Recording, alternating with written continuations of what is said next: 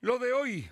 Gasolineros de Puebla y Tlaxcala anuncian amparos contra las reformas a la ley de hidrocarburos aprobadas esta madrugada.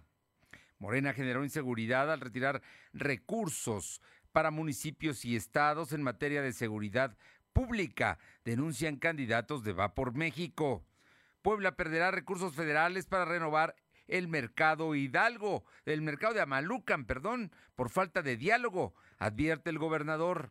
Consejeros de Morena denunciaron que el Instituto Electoral del Estado recibió registros extemporáneos de candidatos a presidentes municipales y diputados locales. La temperatura ambiente en la zona metropolitana es de 26 grados. Lo de hoy te conecta. Hay bloqueos en el puente internacional. Está pidiendo el apoyo de la policía. Noticias, salud, tecnología, entrevistas, debate, reportajes, tendencias, la mejor información. Lo de hoy radio, Lo de hoy radio con Fernando Alberto Crisanto.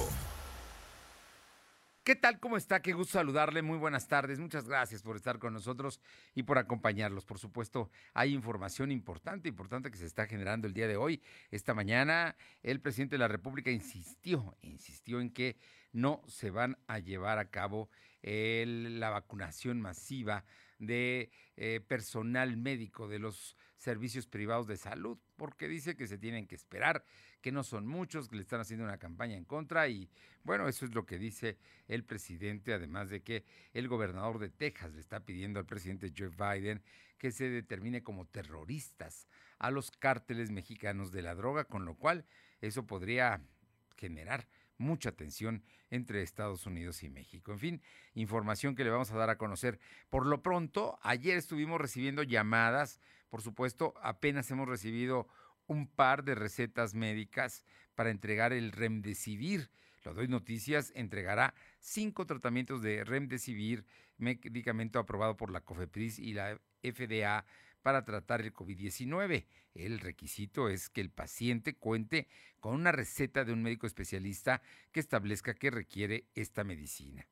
Pues le estamos pidiendo a usted que lo necesita o que sabe que, que es posible y que además el médico lo está eh, pues así lo está diagnosticando, puede mandar su receta médica y nombre completo a nuestro WhatsApp 22 22 38 18 11 y nosotros, nosotros nos vamos a comunicar con usted, con quien el contacto que nos establezca para hacer la cita y entregarle el Remdesivir.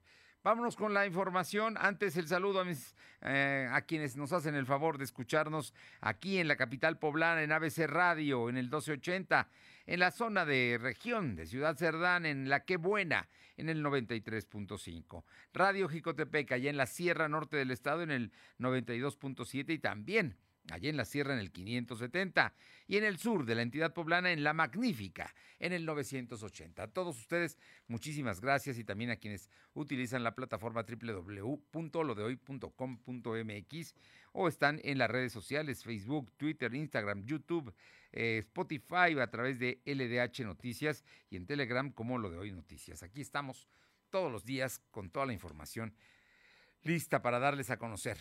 Le comento que esta madrugada los diputados federales, la mayoría de Morena, votó en lo particular y en lo general aprobar una iniciativa del presidente López Obrador sobre la ley de hidrocarburos.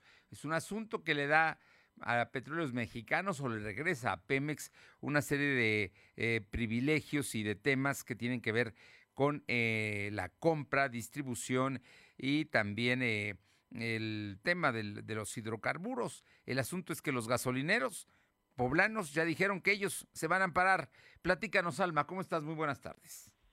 ¿Qué tal, Fernando? Muy buenas tardes a ti y a toda la auditoría de Lodeo. Pues como bien comentas, la agrupación de gasolineros unidos de Puebla y Tlaxcala promoverán un amparo contra la reforma a la ley de hidrocarburos y afirmaron que esta es una iniciativa eh, que abrirá camino para que el Estado se apodere de las estaciones de servicio y consideraron que esta es una reforma oficiosa por la que se propone, eh, por la que se propone y está debidamente legislada las sanciones de revocación del permiso y toma de instalaciones ya que están incluidas en la actual ley. Esto después de que la Cámara de Diputados, como ya mencionabas, aprobó la iniciativa eh, de reforma de esta ley enviada al, Ejecutivo y pasada al Senado de la República eh, con 271 votos a favor, 134 en contra y 8 abstenciones. Y este pleno aprobó en lo general y en lo particular el dictamen. En entrevista para lo de hoy, la presidenta Luz María Jiménez señaló que esta propuesta del Ejecutivo Federal vulnera sus derechos debido a que no existe claridad en su redacción, con lo que se permitirá a la Secretaría de Energía y la Comisión Reguladora de Energía suspender los permisos ante un peligro inminente. Adelantó que se defenderán del artículo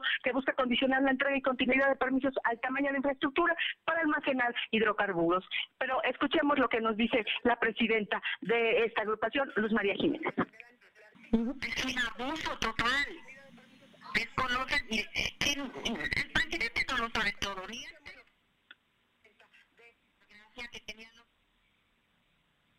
Bien. Ten... Eh, comentaste que Fernando que dijo sí. que a su vez buscarán a la autoridad eh, quede obligada a detallar las razones por las que niegan un permiso, pues consideraron que en la reforma impera la discrecionalidad. La información, Fernando. A ver, los gasolineros dicen que con esto va a acabarse la competencia en el tema de la gasolina, que hay mucha discrecionalidad y que podrían expropiarles o quitarles sus estaciones de servicio. Tal cual, Fernando.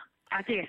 O sea, en el fondo ellos consideran que es una reforma que les afecta. Ahora, los argumentos que está utilizando en este caso Morena para aprobarlo es que es, van contra el huachicol, van contra los excesos de eh, la concentración que tienen algunos eh, pues importadores de hidrocarburos y precisamente la intención es eh, que como es un tema estratégico, un tema de seguridad nacional, el gobierno mexicano puede expropiar en cualquier momento precisamente estos tipos de servicios.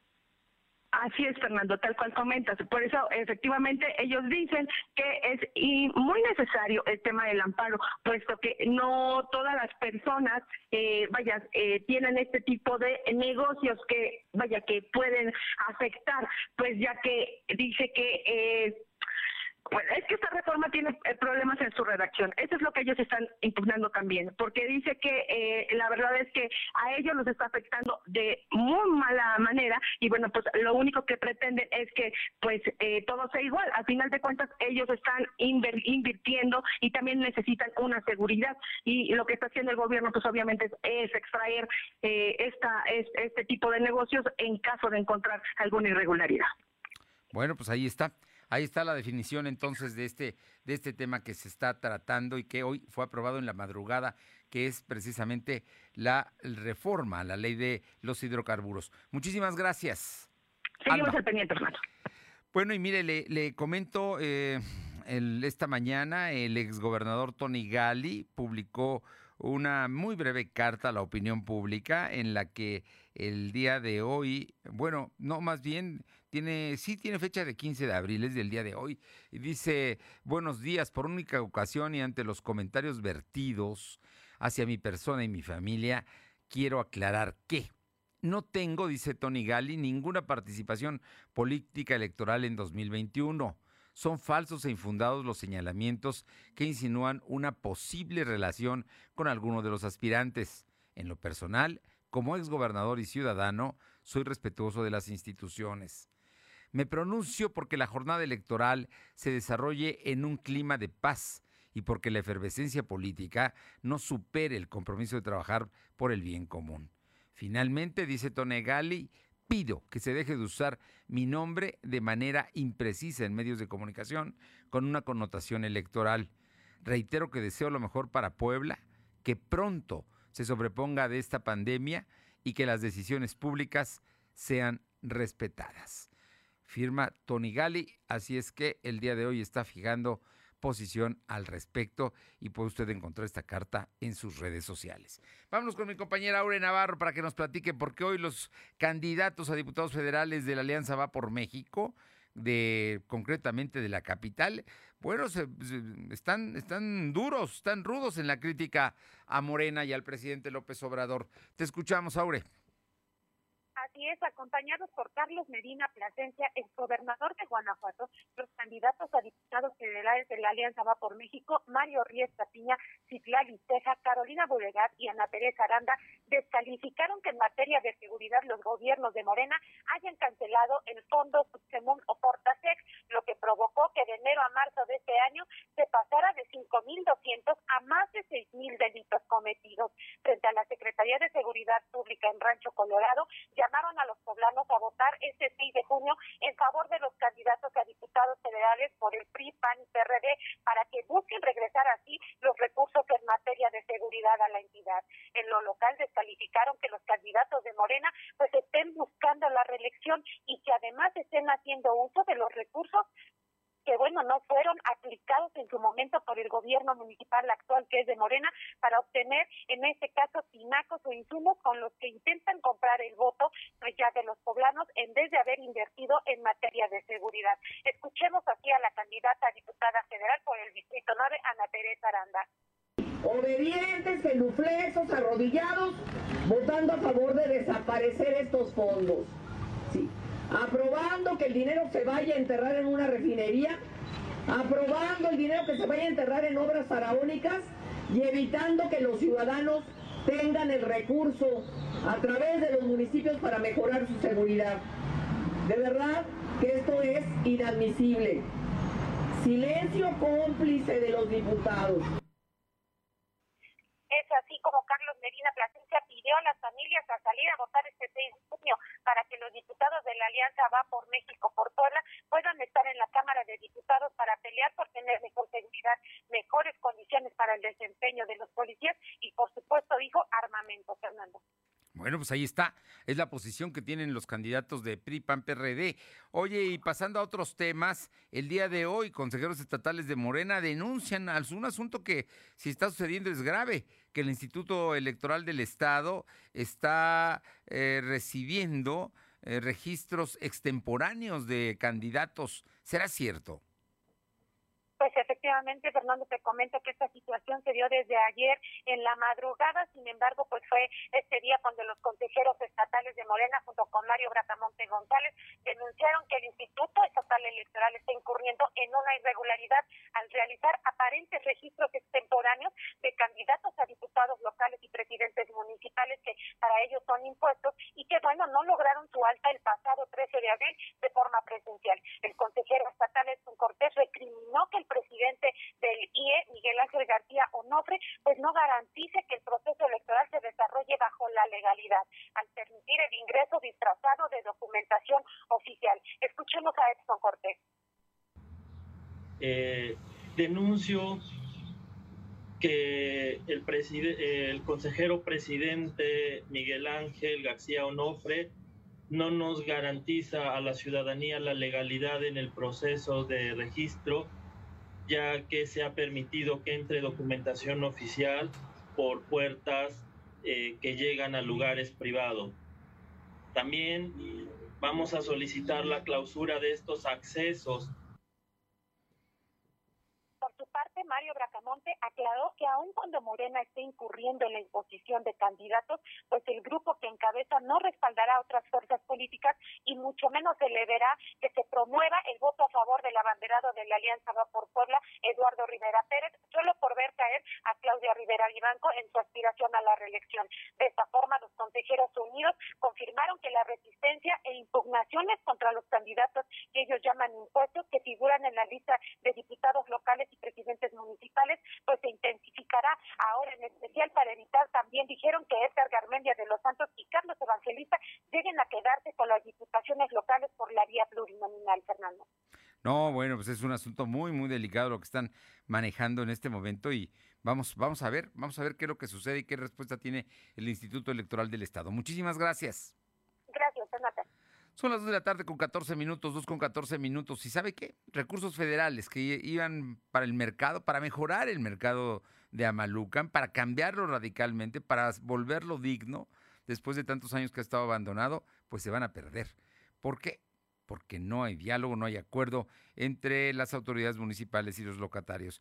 Esta mañana habló del tema el gobernador eh, Luis Miguel Barbosa. Silvino Cuate nos informa. Silvino. Que? Muy buenas tardes. Efectivamente, como lo comentaste, el gobernador Miguel Barroso Huerta advirtió que la remodelación del mercado Amalucan está a punto de ser frenada por la falta de permisos y diálogo de autoridades municipales con los locatarios. Además, dijo que pediría al Instituto Nacional de Antropología e Historia que investigue la remodelación del zócalo de la ciudad para ver en cuál sería el destino de las lajas que se están retirando. Barroso Huerta explicó que la intervención que pretende hacer el Ayuntamiento de Puebla y la ciudad con el mercado Amalucan está a punto de caerse, ya que los locatarios siguen rechazando la remodelación y no hay diálogo con las autoridades para solucionar esa problemática. En ese mismo sentido, señaló que la intervención del Zócalo carece de permiso por parte del gobierno estatal, por lo que se enviaría un escrito al INE solicitando los detalles y que investigue al respecto. Escuchemos parte de lo que comentó el gobernador Miguel Barrosa Huerta. Ahora las obras que el ayuntamiento le pidió al gobierno federal y que el gobierno federal les de Sedatu lo que le concedió, pues una a punto de no llevarse a cabo por falta de diálogo con comerciantes. Nosotros estamos ayudando para que eso ocurra, pero no hay voluntad de parte de la autoridad municipal para tener un diálogo y poder ya cerrar todos los problemas y poder iniciar eh, las obras del mercado en otro tema, el gobernador advirtió que los líderes de transporte público que no respeten el código de instituciones y procesos eh, electorales de Puebla y coloquen anuncios de candidatos serán sancionados con el retiro de su. Además, dijo que su administración tiene identificado que algunos candidatos a diputados federales colocan su propaganda en el transporte público a pesar de que está prohibido. Sin embargo, se escuda en que el proceso es federal. Agregó que incluso el Instituto Nacional Electoral eh, tiene registrados gastos de propaganda en el transporte público. Sin embargo, todos los concesionarios que estén colocando este tipo de anuncios en sus eh, vehículos serían sancionados legalmente. Escuchemos parte de lo que nos enseñó el gobernador Miguel Barrosa Huerta. En el tema del transporte, lo mismo estarán haciendo. Lo mismo van a querer hacer los federales. Porque los locales sí no, no van a poder y todo, óiganlo bien, todo el concesionario que viole la ley se le va a recoger su unidad y puede llegar a ser hasta la cancelación de su de su Cabe mencionar que fue en junio del año pasado cuando el Congreso avaló la reforma al Código del Instituto del Proceso Electoral de Puebla eh, y con esto evitar la colocación de publicidad en el eh, transporte público, libros, portadas revistas, anuncios y entrevistas de diarios. La información. Bueno, pues ahí está la definición, ¿no? A lo mejor los diputados federales lo pueden hacer, pero los que no, no lo pueden hacer son los concesionarios. A ellos les toca decir, oye, ¿sabes qué? No te puedo vender mi espacio publicitario porque la ley no me lo permite, ¿no? Entonces va a haber sanciones. Incluso el retiro de las concesiones, dijo hoy el gobernador Barbosa, le advirtió a, la, a los concesionarios del transporte público. Muchas gracias, Silvino. Buenas tardes. Son las 2 de la tarde con 18 minutos, 2.18. Lo de hoy es estar bien informado. No te desconectes. En breve regresamos. Regresamos. Este día del niño ve a Coppel y consiéntelos con montables, scooters, triciclos y patinetas hasta con el 20% de descuento. Sets de Lego Marvel desde 219 pesos de contado. O playeras y calzado con personajes divertidos como Spider-Man y LOL desde 99 pesos de contado. Usa tu crédito Coppel, es más fácil. Mejora tu vida. Coppel. Fíjense del 12 al 30 de abril del 2021. Hay que ir por comida. ¿Cómo le hago? Se puede, con la sana distancia. Es importante que solo una persona salga por comida o medicinas, siempre a metro y medio de los demás. Al dar una vuelta con tu bebé o tu mascota, hazlo solo alrededor de tu cuadra, con sana distancia al caminar o saludar. Recuerda, solo abren negocios indispensables con cupo máximo de personas. Pero si no debes hacer algo urgente o indispensable, por favor quédate en casa. Secretaría de Salud. En 2018 ofrecimos transformar la basura en energía, permiso laboral para asistir a reuniones escolares, impartir educación contra el bullying y que las empresas permitan el trabajo en casa. Todas estas propuestas ya son ley. En el Partido Verde estamos trabajando en nuevas propuestas para superar la crisis económica y de salud, para detener la violencia contra las mujeres y para vivir con más seguridad. Juntos podemos cambiar nuestra realidad. Partido Verde. Coppel.com y la app Coppel es para todos. Para los que buscan descansar con el mejor colchón, para despertar con toda la energía. Para los amantes de los perfumes más frescos. Y para los que quieren recibir la primavera con la ropa más cómoda. Disfrutar de todo lo que te gusta está en tus manos. Ve al punto de coppel.com o descarga la app Coppel. Coppel.com. El punto es mejorar tu vida. Bueno, por mi parte creo que sí es excelente porque no es lo mismo el estudio que tienen en la casa al que pueden tener con la asesoría eh, pedagógica presencial. Mientras sea gradual, no, no todos de golpe y nada más. Lo de hoy eres tú. Tu opinión nos interesa. Deja tu mensaje vía WhatsApp al 2223 2375 83. Comparte tus imágenes y tus reportes por Telegram al 2223 2375 83. Lo de hoy es estar bien informado. Estamos de vuelta con Fernando Alberto Crisanto. Los personajes de hoy, las ideas y los hechos se comparten en la entrevista. Bien, y esta tarde son las 2 con 20 minutos. Le agradecemos como siempre todas sus atenciones y el hecho de que esté pues siempre, siempre atendiendo nuestro llamado a la maestra Lluvia Sofía Gómez, investigadora del CUPREDER de la BUAP. Y es que el día de ayer llovió. Lluvia Sofía, muy buenas tardes, muchísimas gracias. Buenas tardes, excelente tarde a todos. Oye, Lluvia Sofía, pues estamos en una primavera, yo no sé si sea típica o no, lo cierto es que hay altas temperaturas, pero ayer por la tarde noche llovió en la capital poblana.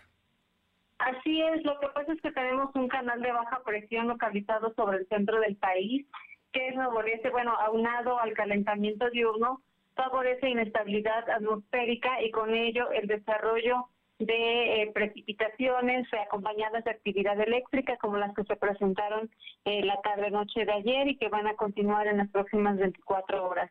Eh, bueno, pues el, el mes de abril pues es un mes donde pues no se tornan tantas lluvias, pero sí se pueden ya estar presentando las primeras como está sucediendo actualmente. Lluvia Sofía, entonces para los poblanos de la capital y la zona metropolitana, las posibilidades de lluvia para esta tarde ahí están con, con grandes posibilidades. Así es, así como las altas temperaturas, sobre todo también en zonas del sur del estado, donde bueno, pues ahí podemos tener eh, temperaturas superiores a los 35 grados centígrados ya en algunos puntos. Oye, y, para eso en las próximas 24 horas, pero para el fin de semana, ¿qué es, ¿cuál es el pronóstico, Lluvia Sofía? Bueno, este, pues sí estaría un poco a continuar estas condiciones, ya que persiste este canal de baja presión, y bueno, sí podríamos esperar lluvias durante el fin de semana en algunos puntos. Bueno, entonces la recomendación es empezar a tener listo el paraguas y el impermeable. Sí, así es, eh, aunque ahorita las lluvias no son tan constantes como eh, ya durante los meses de junio, julio, que casi diario tenemos registros de precipitación, pero durante el mes de abril todavía se pueden, pues se pueden ya presentar algunas lluvias como las que se han estado observando en estos días.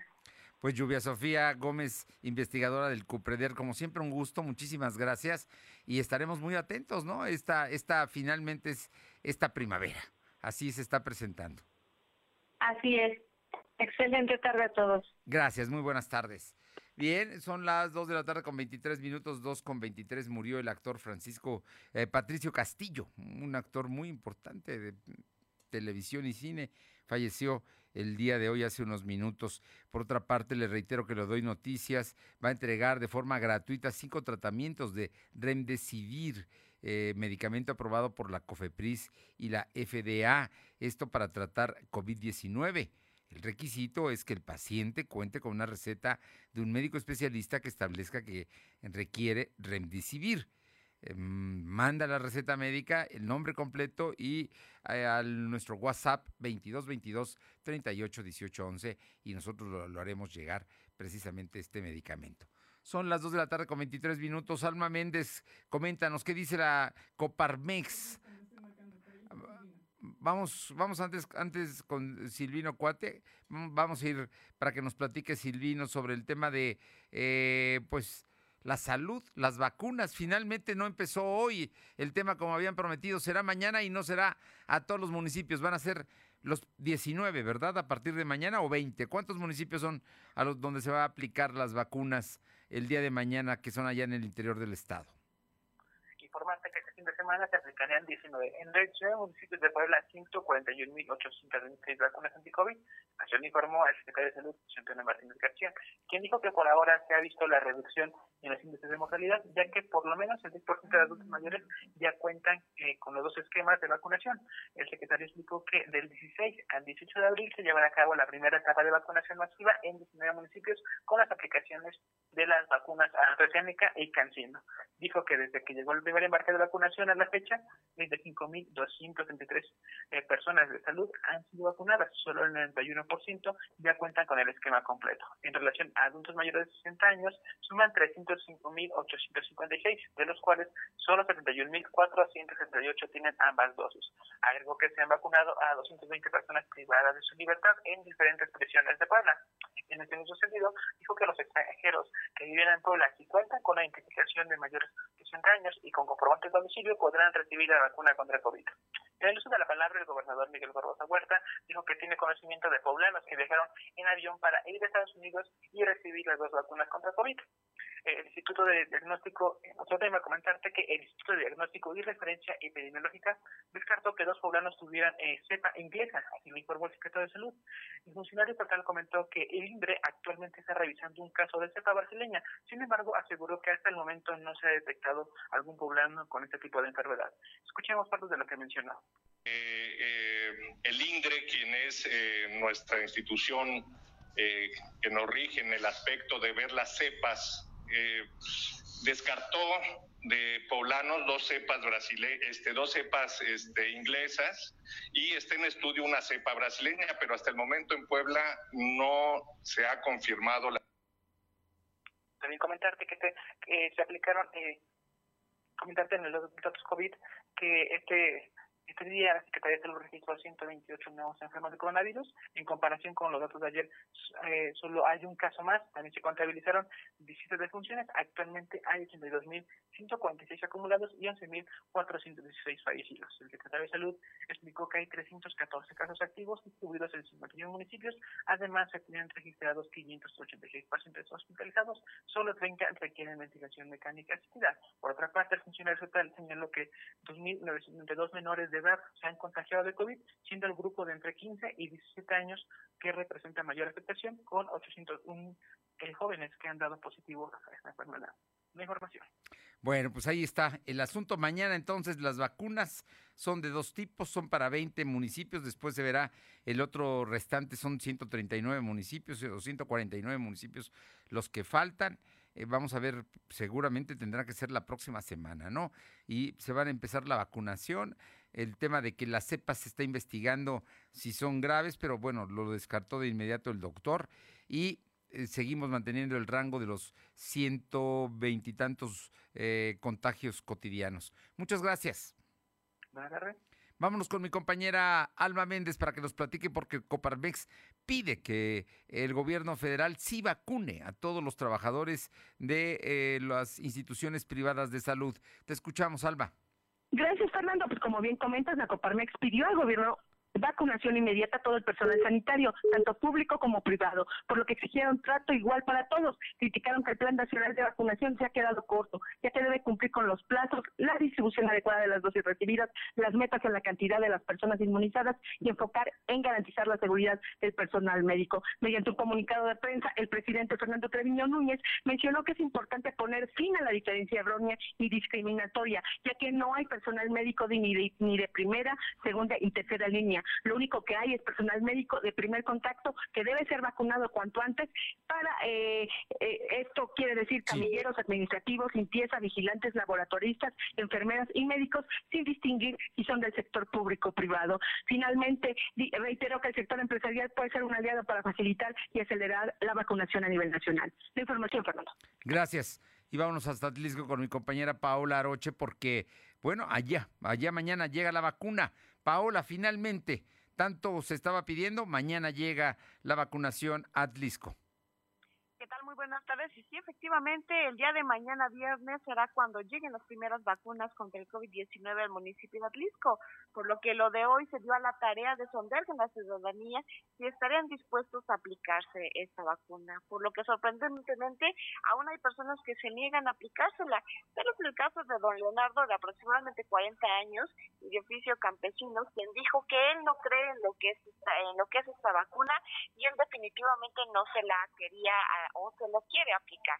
Dijo que eh, pues no cree que funcione, no se la pondría. Además, él asegura que ya tuvo el COVID y que gracias a Dios pues salió bastante bien librado, entonces por lo cual no estaría aplicándose esta vacuna. Lo mismo pasa con otro eh, joven de aproximadamente de nombre Marco Antonio, quien se dedica a la venta de frutas y verduras en uno de los eh, mercados más conocidos aquí en el municipio de Atlisco. Y asegura que él también no se estaría aplicando la vacuna contra el COVID-19 cuando llegue su momento, debido a que no cree en esto y que pues solamente tendría que esperar el tiempo y es que le tocara eh, pues ya morir, bueno pues tendría que esperar, pero sin duda alguna él dice que no se la estaría eh, aplicando. Y estas son algunas de las reacciones que hemos podido encontrar en algunas personas pues ya entrados a los 60 años, a los 80 años, pero también dentro de los jóvenes que a pesar de tener acceso a las redes sociales, a pesar de toda la información que se ha dado a lo largo de todo este año, poco más de un año de la pandemia, pues todavía increíblemente hay personas que no están dispuestas a aplicarse la vacuna aquí en el municipio de Atlisco. Gracias, Paula. Buenas tardes.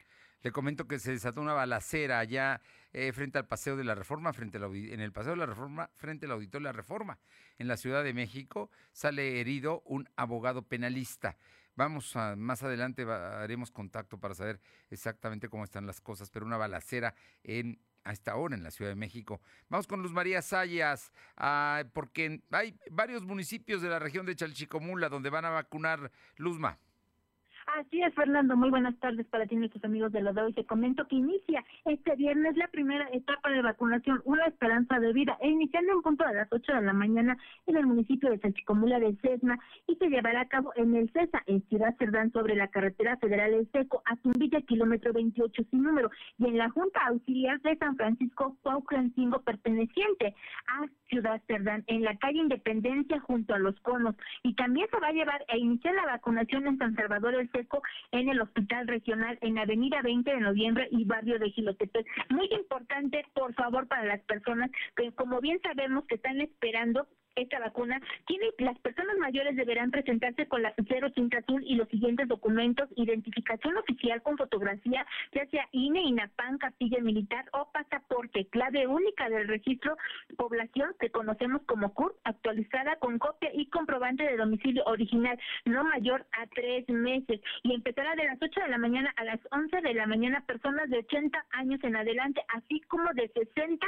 y más con discapacidad y movilidad reducida también de las 11 de la mañana a las 13 horas, personas de 60 a 69 años, de 15 a 17 horas, personas con 70 a 79 años. Cabe mencionar que estos días de vacunación iniciarán el viernes 16 de abril y concluyen domingo 18 de abril y se llevarán también por abecedario. Estas son parte de las actividades que se llevarán a cabo en el tema de salud en el inicio de la jornada de vacunación en la primera etapa y obviamente lo estaremos dando a conocer el paso a paso, Fernando. Bien, esto mañana en Chalchicomula y El Seco. Muchas gracias. Vámonos ahora con mi compañera Janet Bonilla Libres. También allá habrá vacunación. Janet, te escuchamos.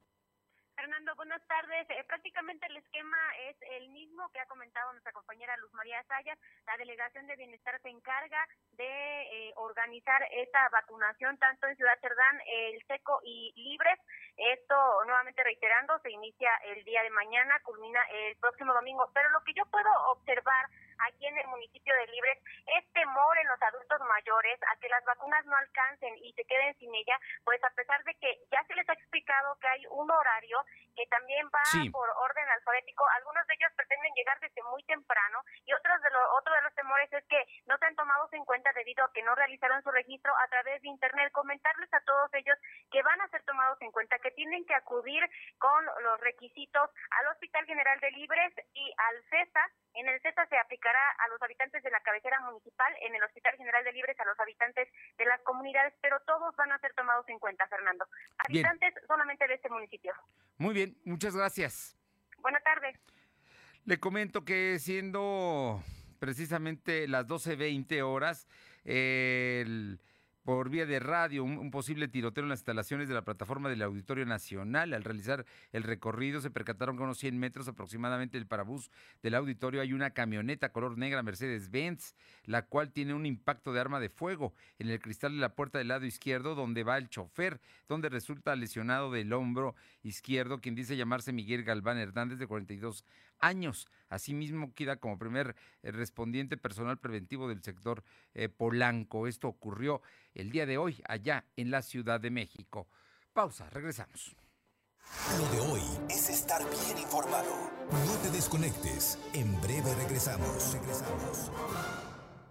Coppel.com y la app Coppel es para todos. Para los que buscan descansar con el mejor colchón, para despertar con toda la energía. Para los amantes de los perfumes más frescos. Y para los que quieren recibir la primavera con la ropa más cómoda. Disfrutar de todo lo que te gusta está en tus manos. Ve al punto de Coppel.com o descarga la app Coppel. Coppel.com. El punto es mejorar tu vida. En Morena seguimos haciendo historia y estamos listos para seguir luchando por un país más justo e igualitario. Nos mueve la fuerza el entusiasmo y las causas de la gente para demostrar de nuevo que el pueblo es el que manda y juntos consolidar la cuarta transformación. Este movimiento le pertenece a millones de corazones unidos en un mismo sentimiento, el compromiso de transformar a México. Juntos vamos a defender la esperanza. Morena. Lo de hoy es para ti. Conéctate a www.lodehoy.com.mx y suscríbete para recibir la mejor información en tu email. Mientras México colapsa, los oportunistas y corruptos de Morena solo quieren mantener el poder. No entiende la importancia de apoyar a los estudiantes. No quiere impulsar a los deportistas que nos representan con esfuerzo. Para ellos, la investigación y la ciencia es una pérdida de tiempo. Y proteger el arte no les interesa. No permitas que sigan colapsándolo todo. Morena es una desgracia para México candidatos a diputados federales postulados por el PRI. Este Día del Niño ve a Coppel y consiéntelos con montables, scooters, triciclos y patinetas hasta con el 20% de descuento. Sets de Lego Marvel desde 219 pesos de contado. O playeras y calzado con personajes divertidos como Spider-Man y LOL desde 99 pesos de contado. Usa tu crédito Coppel, es más fácil. Mejora tu vida. Coppel. Fíjense del 12 al 30 de abril del 2021. Lo de hoy es estar bien informado. Estamos de vuelta con Fernando Alberto Crisanto. Los personajes de hoy, las ideas y los hechos se comparten en la entrevista. Bien, y esta tarde le agradezco muchísimo al doctor Miguel Calderón Chelius, politólogo de la Universidad Iberoamericana Puebla, poder platicar con él de los escenarios políticos. Eh, Miguel, ya tenemos dos semanas de, campañas, pero pareciera que no ha pasado nada porque todo, eh, todo México ha estado pendiente del tema de Salgado Macedonio y de pues todas las cosas que han estado sucediendo en torno a la candidatura de quien pretende gobernar Guerrero. ¿Qué va a pasar? La democracia mexicana está en riesgo. Miguel, estoy seguro que tú tienes con tu visión aguda un, diagnóstico de cómo estamos viviendo estas elecciones en nuestro país. Muy buenas tardes y muchas gracias. Buenas tardes, Fernando, ¿cómo estás? Bueno, te diría, me gustó mucho la frase que usaste ahorita de la democracia mexicana está en riesgo. Yo creo que siempre ha estado en riesgo, todavía no hemos logrado tener una democracia consolidada y uno de los síntomas claros es que estemos hablando y que el tema central sea un tema de orden procedimental y no de orden sustantivo, no sobre los candidatos, sobre sus campañas, sobre sus propuestas, sino sobre procedimientos y eh, procesos político-administrativos que entran en juego. Eso habla de alguna manera de la debilidad institucional. Tenemos un andamiaje eh, electoral eh, complicadísimo, como pocos países en el mundo, sustentado en la desconfianza, y no obstante, seguimos teniendo problemas y problemas graves. Y te recordaría que también está el caso de Morón, en Michoacán, ah, que, no ha ocasionado tanto ruido, pero que está ahí presente también. Oye, e, en todo este asunto finalmente será el tribunal el que defina, pero se llegó a excesos en la relación y en, en el trato y en las amenazas a la autoridad electoral. Mira, yo creo que es un asunto en el que todos los actores han estado mal y en muchos casos han partido razonamientos que pudieran tener cierta razón. Empiezo con el INE. El INE tiene razón cuando eh, sanciona a Salgado Macedonio y hace estos señalamientos.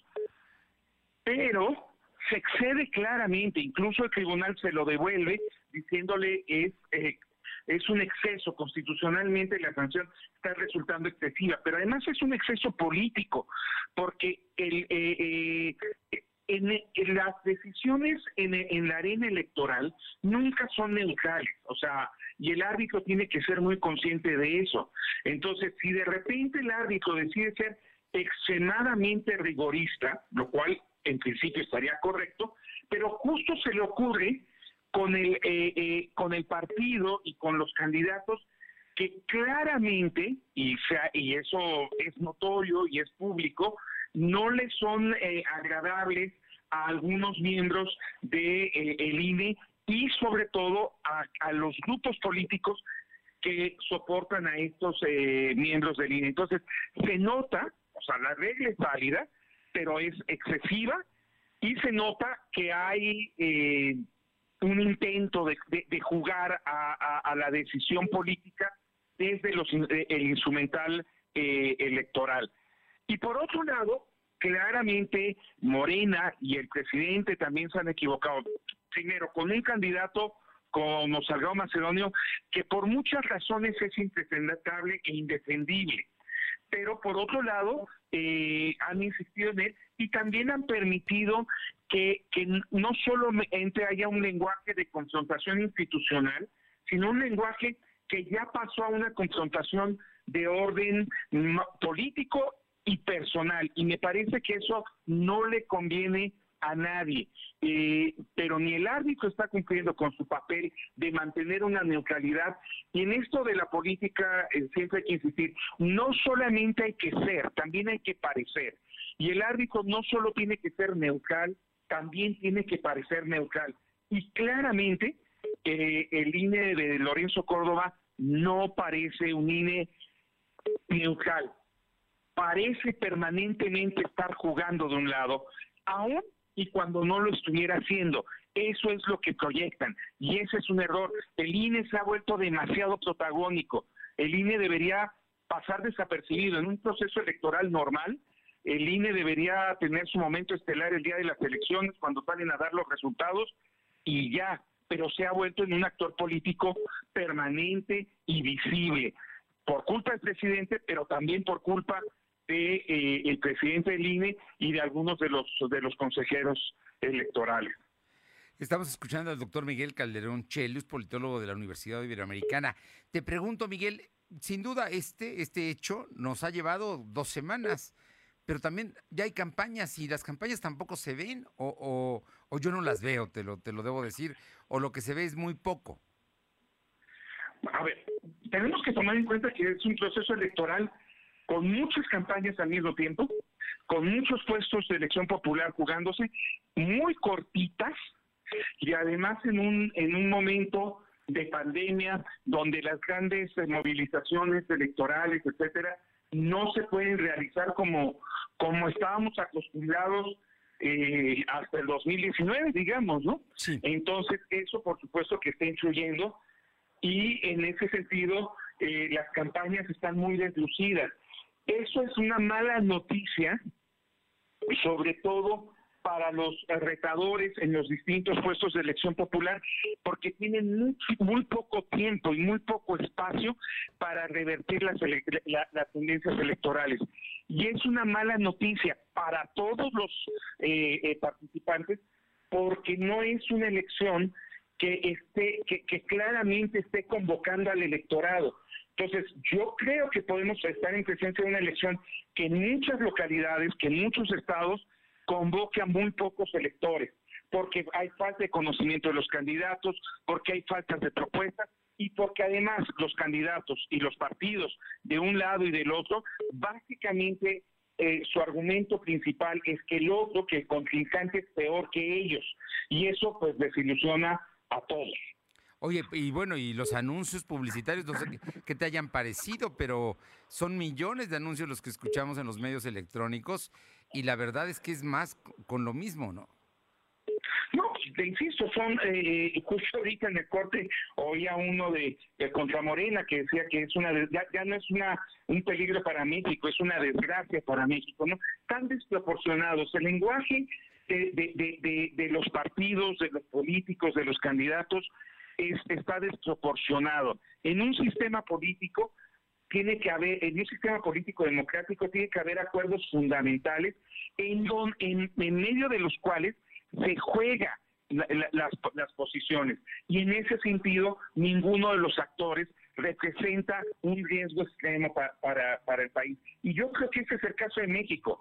Eh, todos los actores tienen eh, puntos muy negativos eh, y todos tienen aspectos que pueden ser positivos, pero eh, tratar de caracterizarlos como una amenaza total y absoluta eh, me parece que no contribuye. E insisto, porque además el mensaje es el mismo de los dos lados. En lugar de estar centrados en las propuestas, en las iniciativas, etcétera, hay, hay este calificativo que desilusiona. En ese sentido, Morena puede tener una ventaja porque las iniciativas los, eh, las transformaciones recientes en el país, gusten o no gusten, han estado de su lado. Entonces, quien tiene propuestas en el terreno de juego eh, es justamente el partido ah, gobernante. Pues Miguel Calderón Chelius, ya habrá oportunidad de seguir evaluando y platicando de estas campañas extrañas, atípicas, que sin duda están dentro de una pandemia y vamos a ver a lo que viene, porque ya en unas semanas más habrá candidatos locales a presidentes municipales y diputados y eso seguramente también va a generar una mayor eh, efervescencia en la política local. Pues sí, pero eh, con muy poco tiempo. Y hay que decir, es mala señal cuando las disputas políticas se tienen que decidir en los tribunales. Las disputas políticas deberían de decidirse en las urnas y eso no es responsabilidad de un solo actor, son los distintos actores que están jugando en ese terreno, pero me parece que es un camino incorrecto.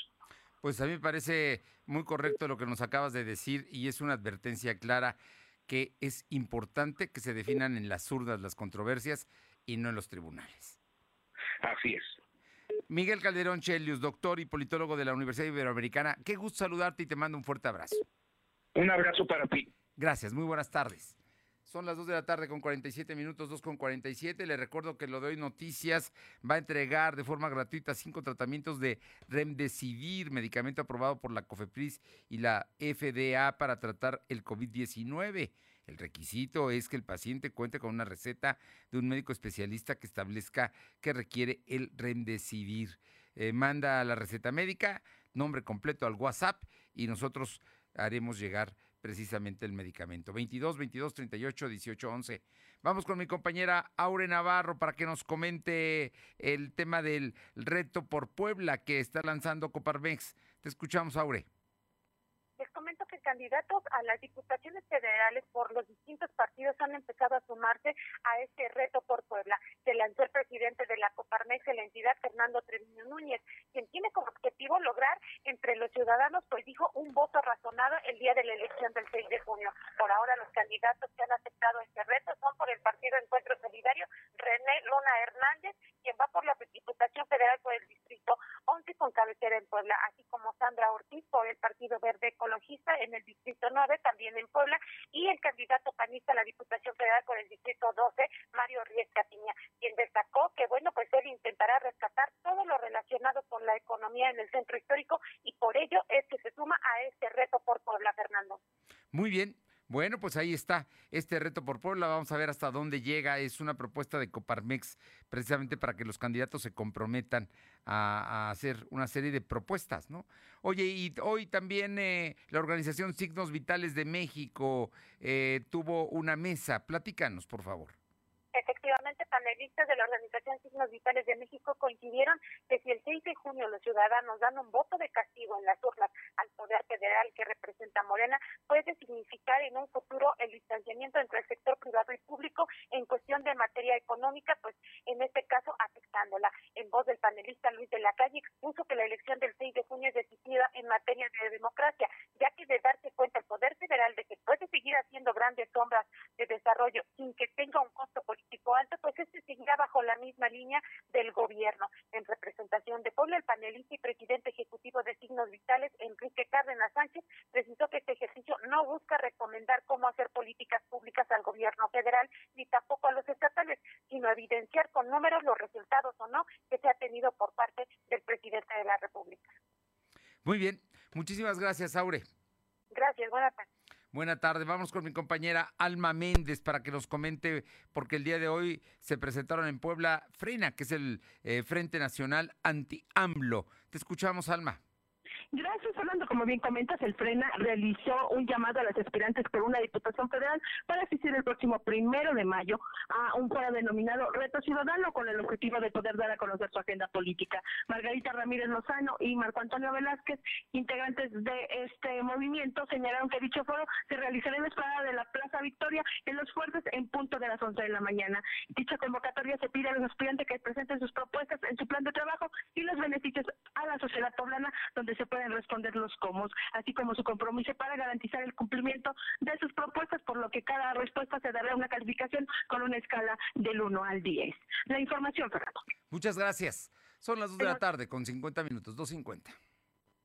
Lo de hoy es estar bien informado. No te desconectes. En breve regresamos. Regresamos. Este Día del Niño ve a Coppel y consiéntelos con montables, scooters, triciclos y patinetas hasta con el 20% de descuento. Sets de Lego Marvel desde 219 pesos de contado. O playeras y calzado con personajes divertidos como Spider-Man y LOL desde 99 pesos de contado. Usa tu crédito Coppel, es más fácil. Mejora tu vida. Coppel. Fíjense del 12 al 30 de abril del 2021.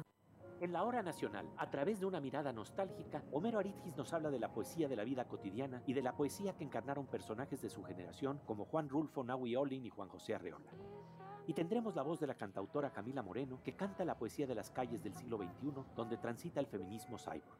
Nos escuchamos este domingo a las 10 de la noche en la hora nacional. Crecer en el conocimiento, volar con la imaginación. Esta es una producción de RTC de la Secretaría de Gobernación. La cuarta transformación se siente en todo México, en cada hogar, en cada sonrisa, en la semilla que toca nuestra tierra, en la mirada de los más sabios. La transformación se siente en nuestra historia y en el futuro construyéndose con más oportunidades. Se siente en cada calle segura, en cada sueño alcanzado y en el combate a la corrupción.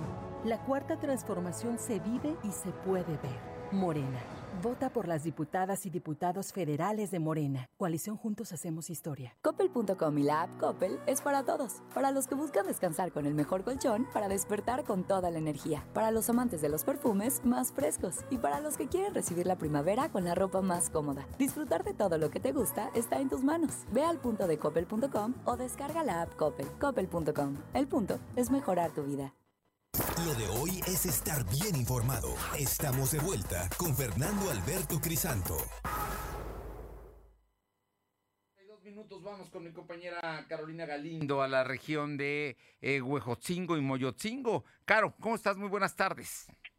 Fernando, buenas tardes a ti y al auditorio. Pues sí, dos hechos registrados aquí en la región. El primero de ellos, un enfrentamiento entre policías y sujetos que hoy se sabe se dedican a la venta de drogas en la zona de Real de Posta, allí en Santana, Xalmimilulco. A estos sujetos, a por lo menos cuatro, les fueron aseguradas armas de fuego y chalecos antibalas luego de que dispararon contra los elementos de la policía quienes realizaban un rondín de vigilancia por esta comunidad, pero también hay una situación complicada ya en Moyotzingo y es que los vecinos están alertando a los vendedores que se dedican a, pues propiamente a esta actividad a través de internet a que eviten surtir pedidos hacia Moyotzingo porque resulta ser Fernando que lo que va de esta semana cinco cinco vendedores han sido atracados en Moyotzingo porque son captados a través de redes sociales y cuando entran a la comunidad ubicada en San Martín Texmeluca los despojan de la mercancía.